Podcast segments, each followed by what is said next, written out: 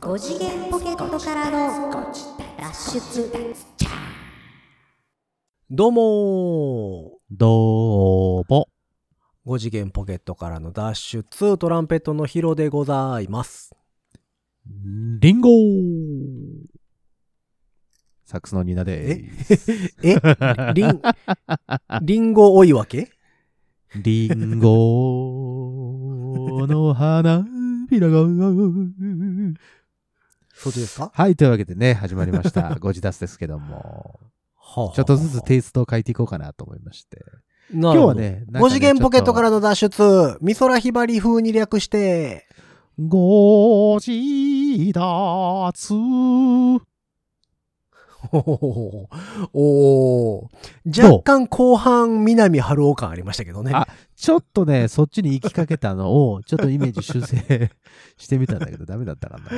おーまあまあちょっと出てもうてたかなあの、結構僕、あの、モノマネの、あの、YouTube とか、あの、テレビ番組好きなんですけど、ほうほうほうほうほら、あの、ミラクルヒカルさんがさ、ああいあいですねのー、美空ひばりさんの真似とかしてるの、見たことあるうんうんうんあるあるうん、あれがすごく好きでさ、あの印象で今やろうと思ってんけど、もう一発目に出たこと、声が、あ、全然違うわと思ったらちょっとへこんでし まってね。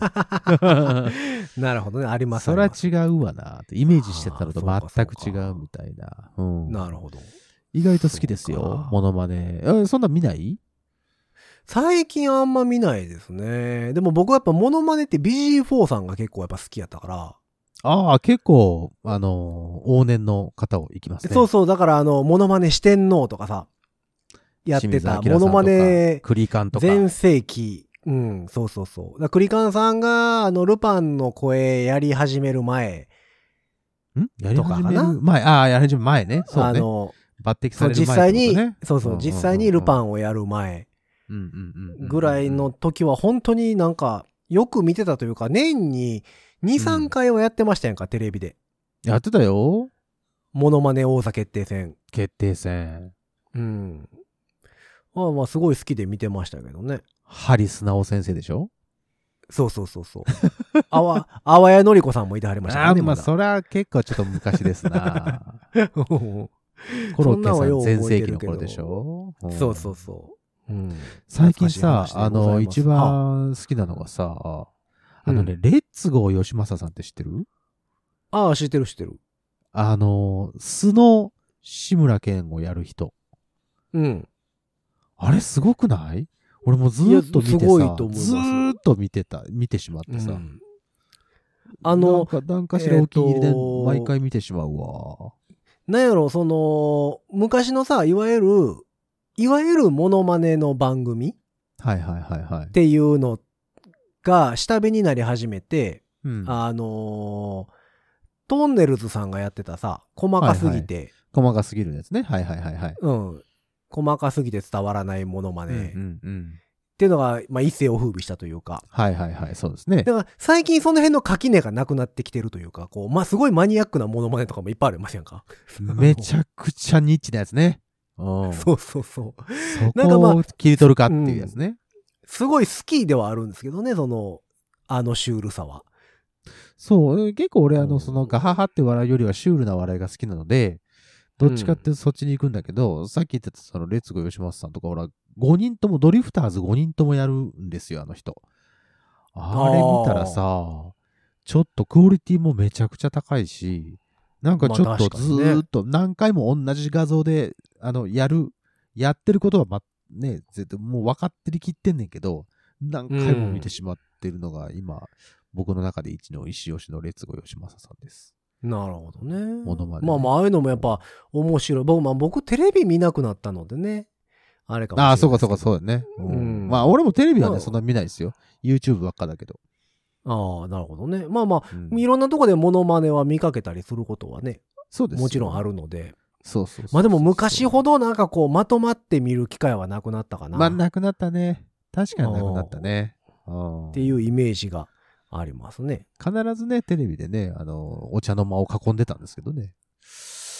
なかなか見なくなりましたなで。すよね。まあというわけで、お便りのコーナー。ああ、というわけで、、おうどうもどうも、あ、来たんですかおう久しぶりにお久しぶりですお。便り、あの、お紹介しておこうかなとあ、急、急なタイトルコールありがとうございます。びっくりしました、今。思ってあ、びっくりした。おります。お、ありがとうございます。ペンネーム、ペンネーム。ハッピーお、ハッピーおじさん。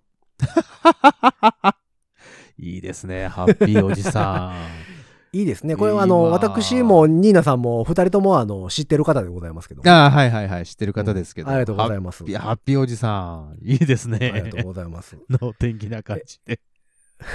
いいですよありね。がとうございます。えー番組初期にアワライズやプレイボーイのエナジードリンクの件で投稿したこともありますが、覚えてますかありましたね。ありましたね。アワライズですね。と。そうそうそう。懐かしいですね。うん。懐かしいですね。コロナから2、3年イベントや人混みを避けて生息してきた50代後半のおっさんです。どうも、ハッピー、ハッピーだね。やっぱりでもね、こうやってほんまにそうやって外出避けてる人も結構まだね。うん。ね、いてますからね。いらっしゃいますからね。なるほど。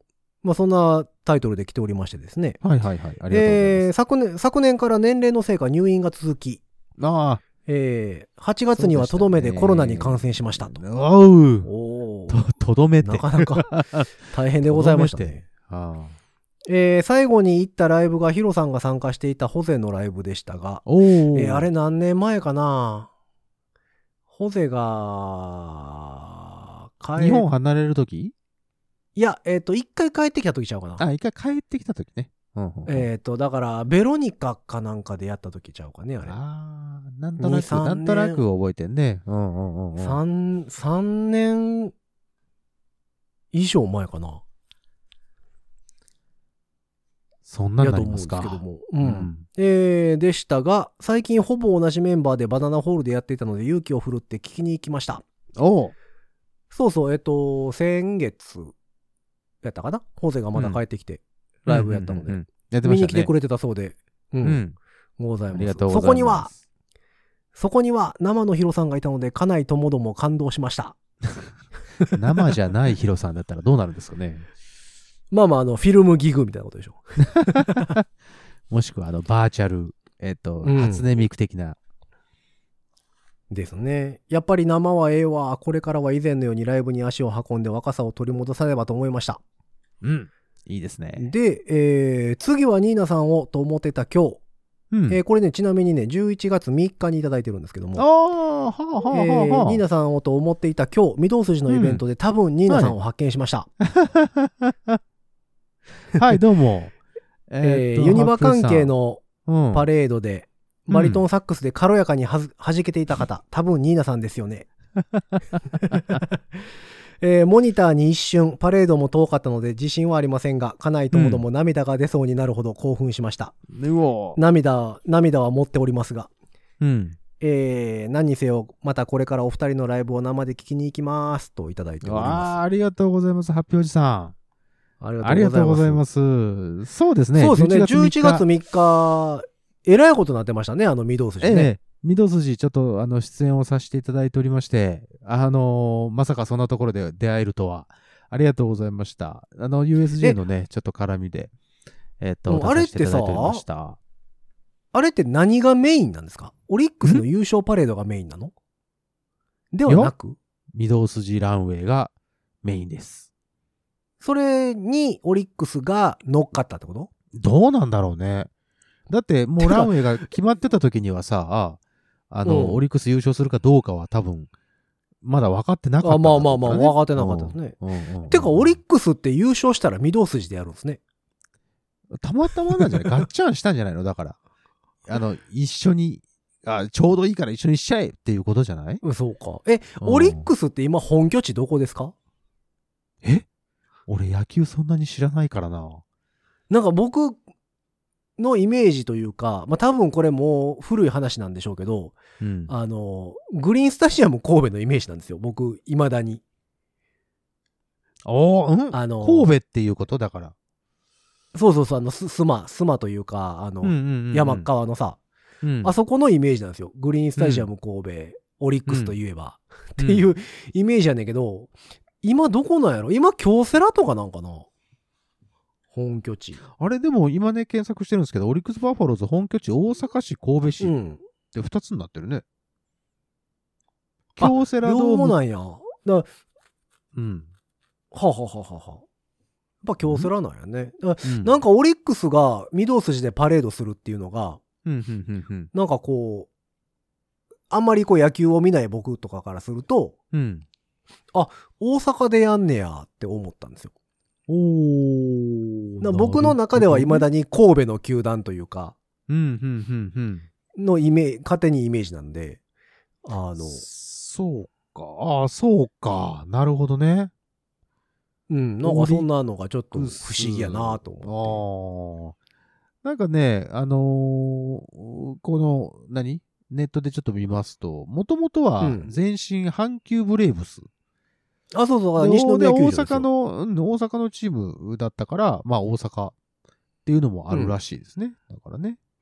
なるほどね。でもあの、イチローとかがおった時はさ、うん、うん、うん、うん。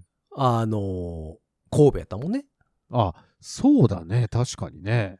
そうそうそう。だから、なんかまあ、いろいろ合併したりしましたやんか。その阪急とさ、えっ、と、あー、なった。阪急阪神とかうん、オリックス、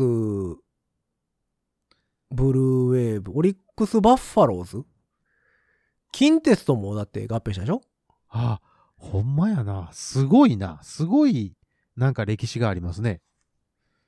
そうそうそう。あだから、すごいねあの阪急ブレーブスは西宮球場やったからほんね。とだ。グリーンスタジアム神戸だ。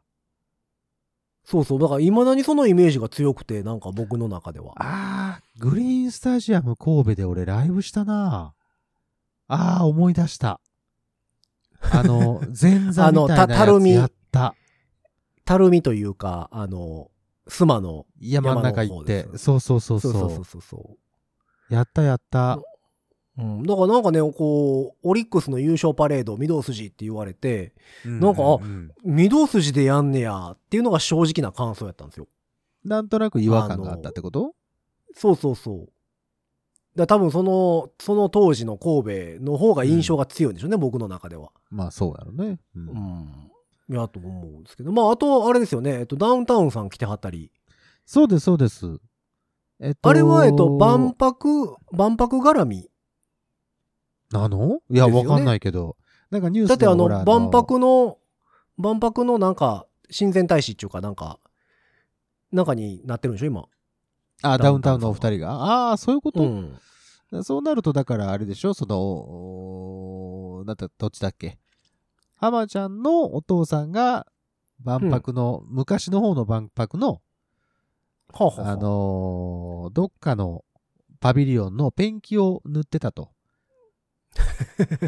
いそ、そそないれのに、絡みもあって、そないに絡みないや んつ。って。そないに絡みないっていうか、そなんの、かいいその程度で良ければなんぼでもおるで しょ。でなんかそれで、ね、酒屋さんかなんかやってて、それでやってたから、じゃあ、新しい方の、あのー、はあは万あはあ博では、その、浜田さんにペンキを塗ってほしいと。はい。そんなん言うたらということを僕の知りなんか合言ってたい、よ。うん僕の知り合いあれですよ、USJ のなんか盛んやってましたよ。まあでもね、万博はほら、あの、ほら、なんていうの、常設じゃないからさ。あまあまあまあまあ、そうですけうど んうんうん。でも、あの規模やったら探しゃなんぼでもおると思います けどね。まあそれもあるんだけどね、俺も、俺も、俺もいう人いっぱいおると思うよ。そうそうそう。そうかだから USJ のそのパレードが終わった後に、うんダウンタウンさんが出てきてたので、あそこでもあれかな、ハッピーおじさんはずっといたんですかね。そのイベントもいたんですかね。もしかしたら。うん、どうなんでしょうね。あれ、それってなんかすごい人やったっていうのは聞いてるんですけど。そう、あのほら、韓国のさ、あの、事件があったじゃん。あ、ああののーお押し合い、へし合いのや押つ。しそうそうそうそうそう。はいはい、はい。あの押し、押し潰されてみたいなやつ。あれがあったもんだから、結構ピリピリはしてたんですけど、あーなるほど、ね。まあ結構な人ですよ。本当に沿道にもすごい人だったし、僕らが、その、うー何、パレード終わって帰る時に、まあ僕らバス乗せていただいたんですけど、あの、うん控え室までね。うんもう本当にね、もう周り全然動かないぐらい、バスが動けないぐらい人がずわーっとこう、なんていうの、流れててて。うん危ないからさ、もうほんとトロットうんロうんトロットロずーっと歩いてるぐらいで、歩いてるじゃん、あの歩いてるぐらいの速度でマイクロバスがずーっと行くみたいな感じになってて。だからどんどん増えてってましたよ、時間が追うごとに。ああ、そうなんや。え、そうあれは夜までやってたんですかだから夜が、えっと、オリックスの、えっと、優勝パレードあがあったでしょパレードが夜やったんや。そうそうそほうそほほう。ほ夕方から夜にかけてで、で、その後、確かあの、御堂筋のライトアップ、バーンみたいな。ああ。で、えっなると、ほホどコね天になってる状態でライトアップして見れるのがその日しかなかったから、へえライトアップはずっとやってるけど、御堂筋のね、それは毎年やってるじゃないですかまあ。まあまあ毎年やってますうんうんうん。ね。そうそうそう。でも最最近だから御堂筋あの横の側道全部閉鎖してうんうんうん。ですもんね。もうずっと。長いことね。うんうんうんうん閉鎖はして。なんかあそこをだから、シャンゼリーゼみたいにしたいとか言うてるんでしょ、うーん。うん、無理やで、その御堂筋やで、だって。。シャンゼリーゼにはなれんて。 そんなこいとやいや、御御堂筋やから、あそこ。そうですよ。御堂筋ですよ。うん、無理無理無理。そう。だから結構、だから長い時間ですよ。お昼の11時ぐらいから、夜の多分、うん6時、7時ぐらいまでやってたんでしょうね、多分ね。へえ結構な長丁場そだうなったのねと思います。うん。なるほど。まあそんなところだでからそ、こねはいはいはい、うんありがとうございました。発表おじさん、あの、メメッセージまでわざわざいただきまして。そうなんですよ。とあのね、珍しくというか、久しぶりにバリトンをぶん回しておりまして。た。へいえやー、楽しかそっうなのねた、めちゃくちゃ楽しかったですね。 そうか。あの、フロートのなね、るほど後ろにつかしていただきまして、ふんふんあのー、お客様の方にね、ちょっと駆け寄ってみたりとか、えっ、と、4人ね、トランペットとトロンボーンとアルトサックスとバリトンって4人だったんですけどね、いろんなフォーメーションを組ましてもらったりとかして、楽しんでいただけてたらなと思います。はい。へえありがとうございました、ハッピ面ー白いさですん。ね。ね、またあのメッセージいただけたら嬉しいと思います。またライブとかもね来てください。嬉しいぜひぜひ。うん。嬉しいですね、こうやってなんか久しぶりに。本当ですよ。まあなんだかんだ言ってちょこちょこイベントも増えてはきたのか、うん。そうですね。どうなのか。やっとねまあ昔ほどと言われると、まあまだまだなんでしょうけど。うんうんうんうん。うん。まあでもやっぱり人はちょっと増えてはきましたよね。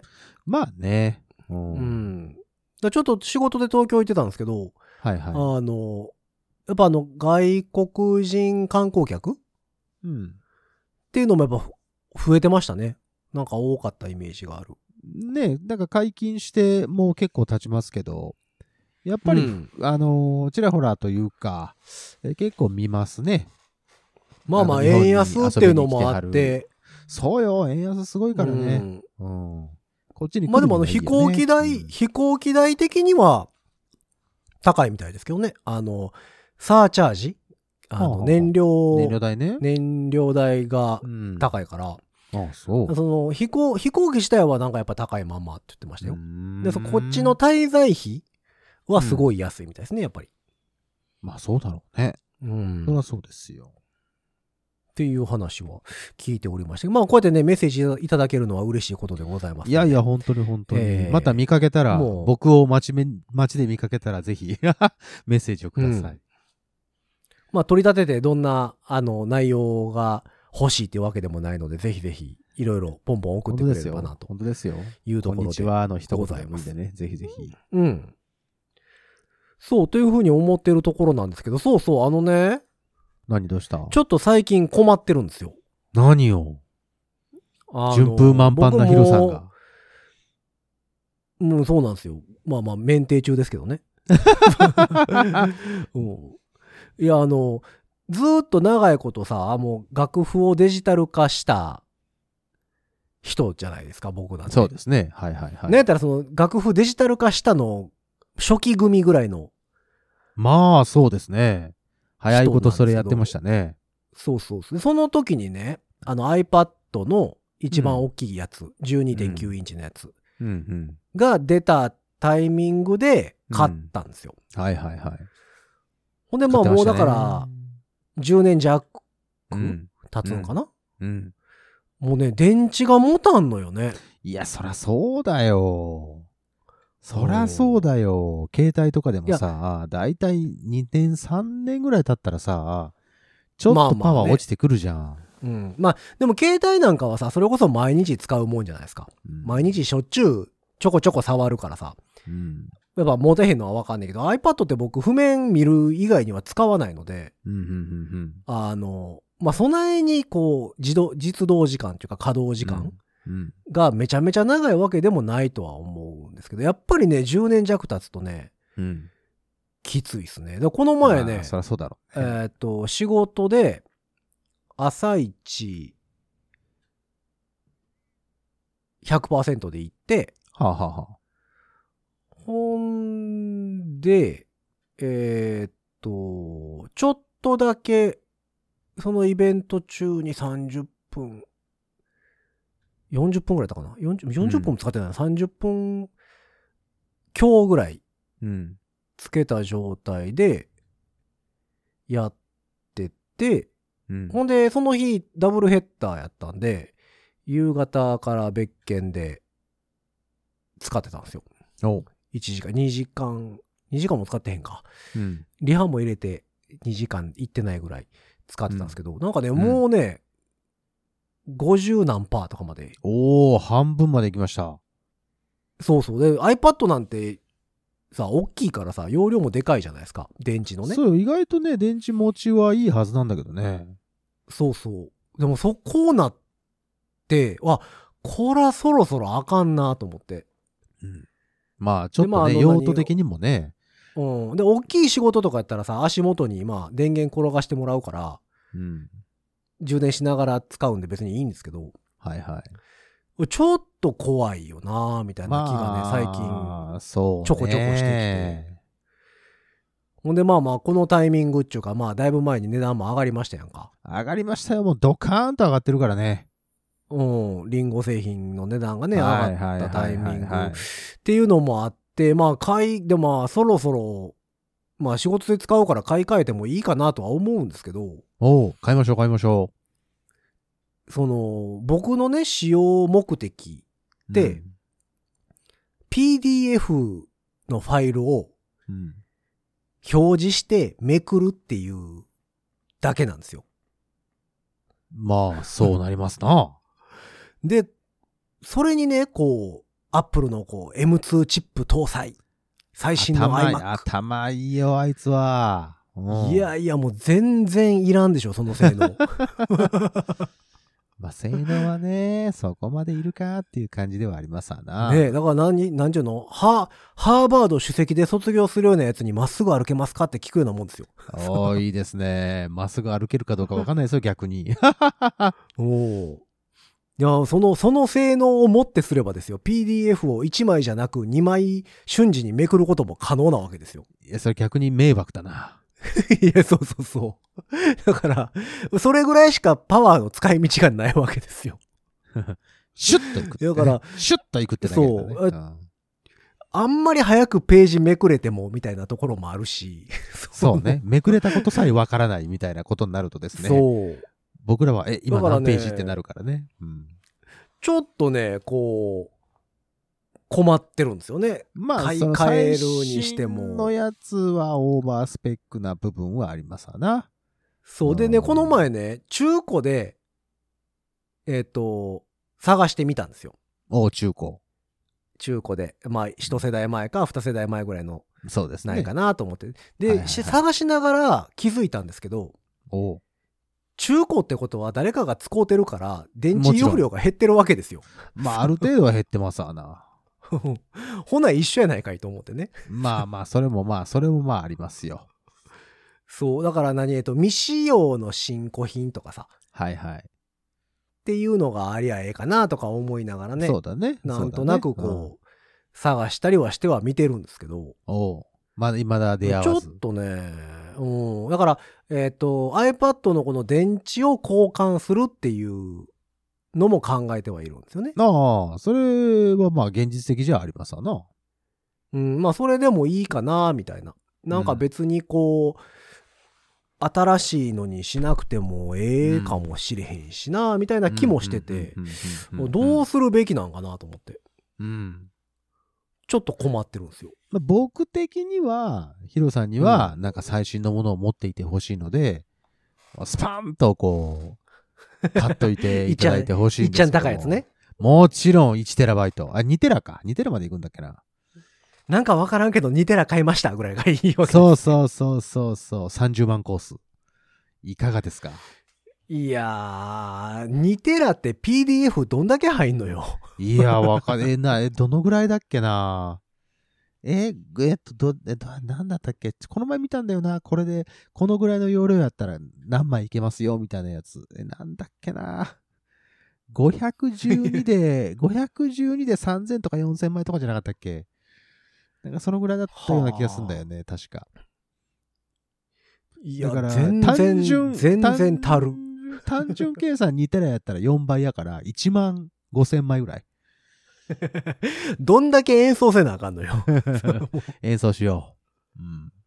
演奏していこいや、だからほんまにちょっとね、ちょっとこう、久しぶりに、こう、まあ悩ん、悩んでるというか、んどこに行くのが、ええかな、みたいな。まあ、まあ一応ね、その、例えばさ、OS がついてくる、ついてこないっていうのも、こう長い目で見るとあるとは思うんですよ。う。まあ、そうですね。新しい OS が出た時に、もう、あの、レジェサンダポーリー。ト外になりますすよ、と。うんそうそうそうそう。っていうパターンに落ちてしまうとさすがに、まあ、後々困るかな、みたいな気もするんで、うんである程度世代は新しめに、ね、ついていく方がうんええやろなとも思いつつ、はいはい。で、ちょっと今悩んでるんですよ。で、悩んでたらね、えーはあ来年の、来年の末ぐらいに、うん。 16インチの iPad 出るんちゃうかみたいな話が出てるんですよね、今。来年末ってことは23年の末ね。23年の年末ってことね。。そううそうそうそうそうそう、うんっ1年後だね、ほぼほぼね。うん。ていう噂もね、ちらほら聞こえてくそうるさ、さらに大きなやつが出るんじゃないかっていうのは言うてますわな。うんんんそう、でも16インチって、A3 にはならんですよね。 A3? ああ、そうか、そうだね。うん。そうなんですよ。だから、えっ、と、譜面、A4 の譜面2枚横向きに、はいはい。のサイズではないんですよ。ではないね、確かに。それよりちょっとちっちゃいですよね。ちっちゃいね。うん。もうそうなってくるとまた話変わってくるじゃないですか。えーじゃあ、 例えば16インチがもし仮に出たとして、そうなったら行く。いや、ちょっと考えたんですよ、そ れも。うん、うんうんうんうん。あの、考えてはみたんですよ。ただ、おうおうえ横向きで A3 にならへんのであれば、えー今の。横向きで A3 ね12.9、今の12.9インチよりも、うんうん。表示されてる譜面がちっちゃくなるわけじゃないですか。まあ、そういうことですね。まあ、年齢も考えるとですよ。はい はいはい。これ以上譜面をちっちゃくするのは得策ではない気がするんわですねかります。それはよくわかりますよ。っていうのと、16インチの板をうん。持って歩くのが、はいはいはいはい。でかないどうなんだってるとわけですようん。それはわかるわかる。そうなのよ。この12.9の、えー、と今使ってる iPad って、楽器ケースにギリギリ入るんですよ。ああ、そうなんや。あの、ものによってはね、その譜面入れとかがついてるさ、はい。ケースありますやんか。ありますよ A4 の譜面がペーンって入れますよ、みたいえな。えええええ。ああいうのに、まあ、掘り込めるんですよね。うん、うん、うん、うん。これ16インチは掘り込めないんですよ、どう考えてうもー。ん、まあ、ちょっとサイズオーバーかな。楽譜ポケットにはね。うんうんとなるとどうだと。うん。そこを基準で考えるとね。うんだから、そう取り回し的にはその12.9インチで、A4 サイズで1枚で縦置きで見るっていうのが、一番今のところの取り回、何取り扱い的には、ちょうどいいのはそのぐらいなんじゃないかっていう気はしないでもそうなやい、ね。そんな気はするんですよね。やっぱりだから表示が A4 そうね。じゃないですか、今のやつって。ほぼほぼ A4。うんうん。だから、それってやっぱ結構、便利はいいんですよね、そうミだュージシャンからすそういるうこととやね。うんうんうんよく見る譜面のサイズで見れるっていそううだのでね。はいはいはあのありがたいのはありがたいんですだからこれはいが A3 例えば A3 の表示領域になりますとっい。うんうんうんてことはまあ12.92枚分ですよ、うん。単純計算ね。うん。うん、これが出ますって言われたところでうん。 A3 開いた状態で持ち歩かなあかんっていうことを考えるとそうですね。 えええええいやさすがにミュージシャンも A3 の譜面は半分におるぞっていう え。そう。で、A4 にして、えっと、ファイルに入れて持ち運ぶ。そうそうそうそうですからね。うんだから A3 の板を持って歩けって言われると困るでしょその入れるカバンも選びますわな。そうそう。ほんでまたこれなんぼすんねんいう話でしょそんなでかなったそらう。よ。単純計算倍だったらね、もうね、50万超えますよ。 いやーもうそれはね、もう楽譜見る用途としてはやっぱり、あまりちよょろっとこしうかない、規格。外、規格外すぎるよね。でもほら、噂によると iPad が折りたためるタイプのやつが出るんじゃないかみたいな、まあ、今年やかな噂がちらほらありますけども。それはね、ちょこちょこなんかこう言われてますけどね。それで12.9インチが半分になってるっていうようなやつだったとしたら、見開いて A さんみたいな。 それはすごいな、逆に。ちょっと怖いな。うん。いやでもだから重さとかね、そうね。もう出てくるでしょう。そう。だから iPad っていうもので考えると、別に譜面を見るだけの用途じゃないじゃん。その他まもあまあねいろんなことそがの使えるわけやから、そ動う画例えのばそ編の集だっデたりとかさデザイン、うんデザインの方とかさ、そうそうそうそう。まあ、絵を動描く方画ね編集の方と、かであればもう据え置きの状態で A さんのタブレットっていうのは多分すごい便利だと思うんですよ。うんそうなんですよ。ただその譜面を見るっていう用途だけで使う僕らからすると魅力的ではあるんやけどはい、あんまり現実的ではないかなと。そうなんだよね。でこうあの12.9インチのこの今使ってる iPad ってはいはい。いわゆる僕たちがよく使う譜面台と呼ばれる譜面を載せるさええええ台ありますやんか。はい。あの、で、よく持ち運べる譜面台、まあ、あの、折りたたんでね、ええええええ骨、骨骨ロックのやつ。はいはいはい。あれに12.91ってギリギリ置けるじゃないですか。載せれますね。あの、これ以上重くなったら絶対に譜面台がめげよるんですよね。 あのー 譜面台の方が折れていく感じね。そうそうそう。んだから多分重さとしてはこれ限界なんですよね、多分。そうなんだよね。うんこれ難しいとこなんですよ、今。だから難もしう、いよ。新しい iPad を買うか、はいはいはい。とりあえず電池を交換して、うん。一旦そのでかいのが出ると言われてるところまで様子を見るか。一年様子を見るか。うん。で、はたまた、えっ、と、一世代前とかはいはいはい。の、えー、型落ちを探すか。はい。ちょっとね、迷ってるとこではあるんですよね、今。わかりました。じゃあ、大募集しましょう。アンケートを取りましょう。えっ、と、1番が、電池を交換する。現状のやつで電池を交換する。そう。多分ね、iPad の電池交換しようと思った2万ぐらいでいけんちゃうかな。おた、多分。で、まあ一番費用はかからないし、まあ現実としても手っ取り早い。用途としてそうですねでえっもとちょうどいい。そう,、うん。で、えっ、と、なんかいろんなものを別に買い足さなくても、いうことですね。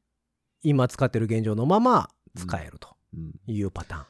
でで、まあ、ナンバー2としましてツーは、としましては、えーっと、まあ、OS の互換性のことも考えて、この先のことを考えて、えーとりあえず最新を買う。最新版をもう購入してしまうそう、って M2。いうのが、えっ、と、第2案。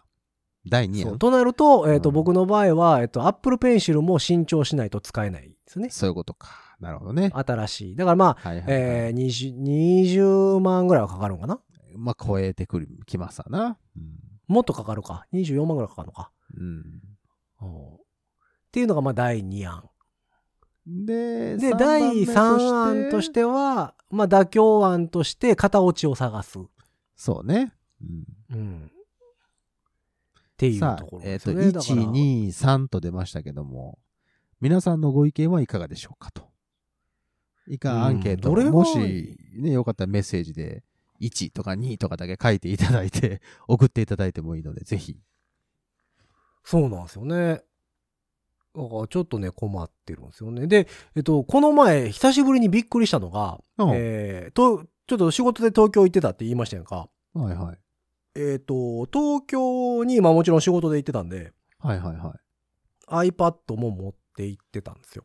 おーもちろん。で、えっ、と、東京の仕事、その何日間かは iPad いらんかったんで、ほうほうほうほうえっ、と、家にそのまま置きっぱなしにしてたん置ですいとね。いたと。ほうほうほうで、えっ、と、土曜日の仕事で iPad に譜面入れて、譜面見ながらやろうと思ってたんで、なるほど。金曜日に譜面を送られてきたうん。譜面を iPad に入れようと思って、なる携ほど。帯からはいはいはい、エアドロップで飛ばそうかなと思って、ほ iPad パッて開いたら、う。うん。あの、電池ゼロになってました。かおー完全放電されて。あれれれおやと。何事とうん思って。それはあの、あ、なんてなんていうの画面つかない状態真っ黒。そうそうそうそう、真っ黒の状態。で、ああらの、充電、充電させたらさ、あの、電池マークが、あの、さ赤いあの電池でよってやつね。うん。そうそうそうそう、のになって、おおおーそんなところまでなくなるかと思って。置いてあっただけでね。 そうそう別に起動はしてないのにってことでしょあそう、じゃあ起動して結ない構んですけど、僕ね、iPad に関しては、えっ、と、電源入れたら、自動でオフにしない設定にしてるんですよ、ずっと。なああ、そういうことか。はいはいはいあはのー譜面が途中で消えるのが嫌なので、まあ、アプリで設定もできるんですけど、い。うん。あのもう iPad ごと僕ごはとね自動オフうんにはしない設定にしてるんで、はいはい。でもしかしたら蓋がちょっとずれてうん。電源が入ったのかもしれないんですけど、ああ、なるほどね。うん、運んでる時とかにね、うんうんうんうん。うん、まあでもそれはちょっと不便だからね。そうだからこれまあ現場行く前に気づいてよかったなとは思ったんですけど、うん。現場行って電池ありませんじゃんねそうなのよね。充充電する時間もちょっといるからね。そうそう起動するまでにねやっぱりちょっとあのちょっとだけ充電せんと起動せえへんからそうそうそうそう。そうよ。っていうのもなんかちょっとあったので、まあちょっと早急に何かしらの対策をせんといかんかなとは思ってはいるんですけどね。なるほど。じゃあ、あれだね、もしかしたら次回の、えー放送なり、次次回の放送のところで、実はねっていう話になるかもしれませんね。アンケートの結果、2番にしました、3番にしました、はたまた電池を変えましたっていう1番かもしれませんが。うーん。どうなんやろで、あの、僕 iPad の OS をね、そんなに上げてないので、ああ、はいはいはい。あの iPhone とかやったらバッテリーの状態って見れますやんか。ああ最大容。そうですね量はいはいは何パーとかって。い。僕ねね iPad でそれ見れないんですよ。ああ、その、更新してないからね。うん。そうそう、出ないんで、わかんないんですよね。その、バッテリどーののぐらいの原状稿量と況かなのかってことね。うん。そうですなかの。今 iOS16 やったっけ最新のやつね。ぐらいまで行ってますよね。なんか、行ってますこう、でも行ってます iPad も、なんかね、OS 上げて使い心地変わんのも、譜面、いざパッと見るときに困るしなと思って。そうね。俺もだから16にはまだ上げてないんですよ。10一応15のままになってて。で、意外はは俺もと、 15.4かななんかそんなんです、多分。意外とね、16に上げて恩恵を受けるのが、今さっき言ってたその M1 と M2 の積んでる iPad だったりするので、ああ、でなるほそどね。れを、その、何 ?iOS16 にし、あ、iPadOS16 にして、現行の、えっ、と、何アプリがちょっと使いづらくなるとか、使えなくなるっていうのがちょっとだけ怖くて、そんなそにうですよね恩恵がないのであれば、もうそのまま、とりあえず現状のままでもいいかなとか、ちょっと思ったりはしてるところよね。うんうんうん うんうんえ、ニーナさんの iPad は、うん。バッテリーの状態って見れますえー、ちょっと待ってよ。今ちょっと見てみようか。バッテリーの状態って設定で見るんだっけね。設定のあの、バッテリーっていう項目ちゃうかったかな。バッテリー、あ、バッテリーあるわ。緑色のマーバック。テリー、えー、っと、ずうーんと、え、バッテリーの状況、うんどどうやって見たらいいのなんかそのバッテリー開いたら、あ iPhone とかやったら、うん。えーバッテリーを開いたら、えー低電力モードとかの下に、はいはい。バッテリーの状態っていうのがあるんですよ。もうバッテリーの状態。うん。で、それを押すとね、えー最大容量みたいなのが。あ、バッテリーの状態っていうのはないな。低電力モードの下にはじゅ、なんか、えっ、と、自分の使ってたバッテリーの使用状況が出てきてるだけだね。はあ、はあはあはあ、あの24時間とか、そうですね。そうそうそうそう。いつが一番、その、バッテリーをよく使ってましたよっていうようなのがグラフで現れてる感じになってる。なるほど。うん。だからそれね、iPhone ではバッテリーの状態っていうのがあるんですよね。で、それで見れるんですよ。すよ。うーん。なんか詳しい方いたら教えて。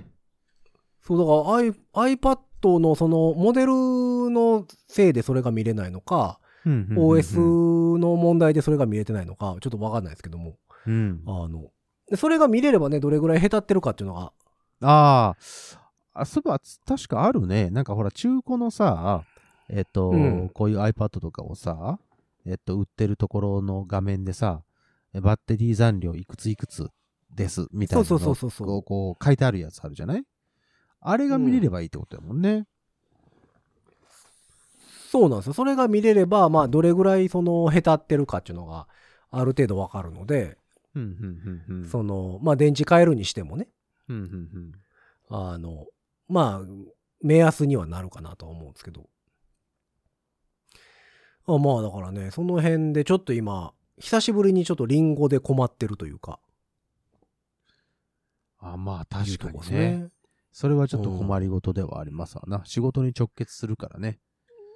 そうそうそう。楽譜を見る、まあ今更ね、紙に戻すかと言われるともう無理やから、ちょっとね、確かにそれはそうなんですよ。うん。まあ紙は併用しますけどもちろん。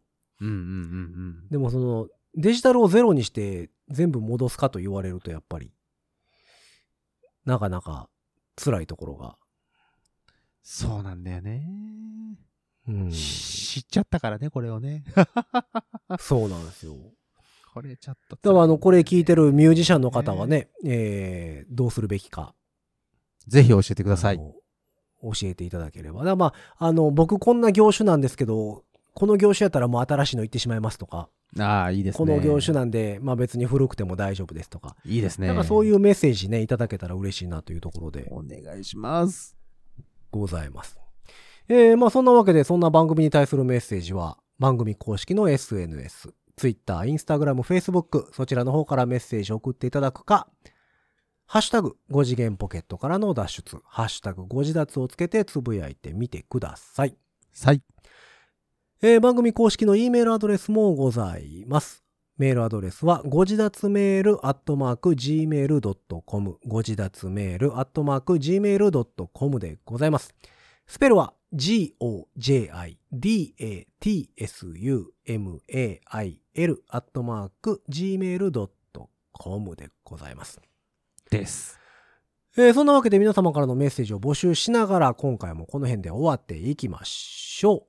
5次元ポケットからの脱出、トランペットのヒロと、サックスのニーナでした。ほんじゃまたねー。いやー、俺もう新しい iPad 欲しい。